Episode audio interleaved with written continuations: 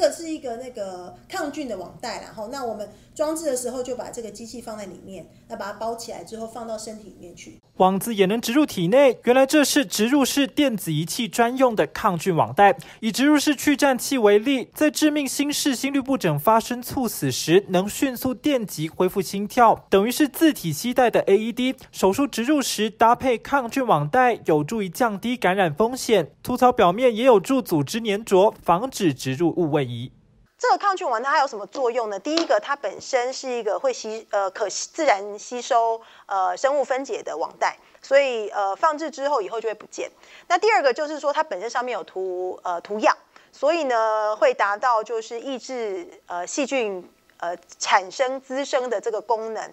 去颤器通常装置在左边锁骨皮下约五公分的小伤口，再把电极导线透过静脉连接到心脏。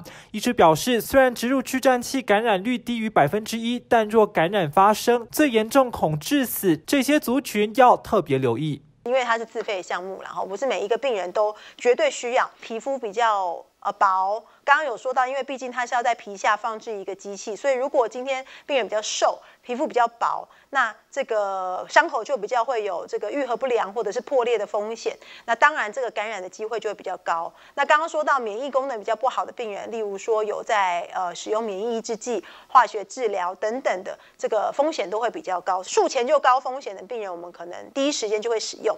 那也有呃经验，就是在于已经感染过的病患当中，他需要。